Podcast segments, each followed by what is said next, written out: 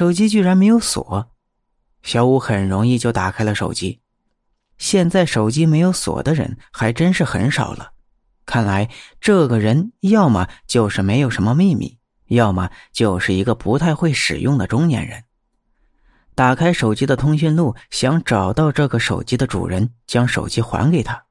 但是通讯录里面什么都没有，手机就像一个新手机，没有人用过一样。不会是谁送给自己的新手机吧？后头想想，又不可能，怎么会有人送自己手机呢？小五将手机的相册打开，里面有几张女孩的照片。女孩子看上去非常的可爱，年龄不大，但是身材看上去非常的好，是一个人见人爱的萝莉。小五想，这可能就是手机的主人，长得倒是很可爱。要是自己找到这个手机的主人，就能够认识这个可爱的女孩，说不定还能来一场惊天动地的爱情。小五又查看了其他的东西。除了几张照片，并没有其他人的联系方式。看来要找到这个女孩还真是很不容易呢。小五无奈的摇摇头，这也许是上一个租客留下的，忘记带走了吧。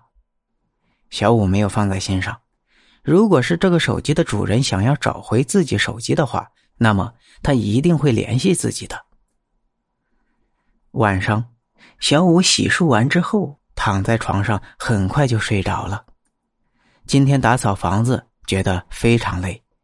迷迷糊糊中，他又听见有人在唱歌。是谁在晚上的时候练歌呢？不怕打扰别人休息吗？小五站起来，向着阳台走过去。那个声音似乎在自己的楼下。向着楼下看去。只见一个女鬼的脑袋挂在阳台上，不断的唱着那首歌。原来，这个歌声就是这个女鬼唱出来的。小五尖叫一声，从床上坐起来。原来，这一切都只是一场梦。小五大口的喘着粗气，梦里的女鬼虽然没有看清楚，但是那诡异的场景。足够将小五吓得半死。看看周围，没有发现什么异样的地方。稳定了一下自己的情绪，继续睡觉。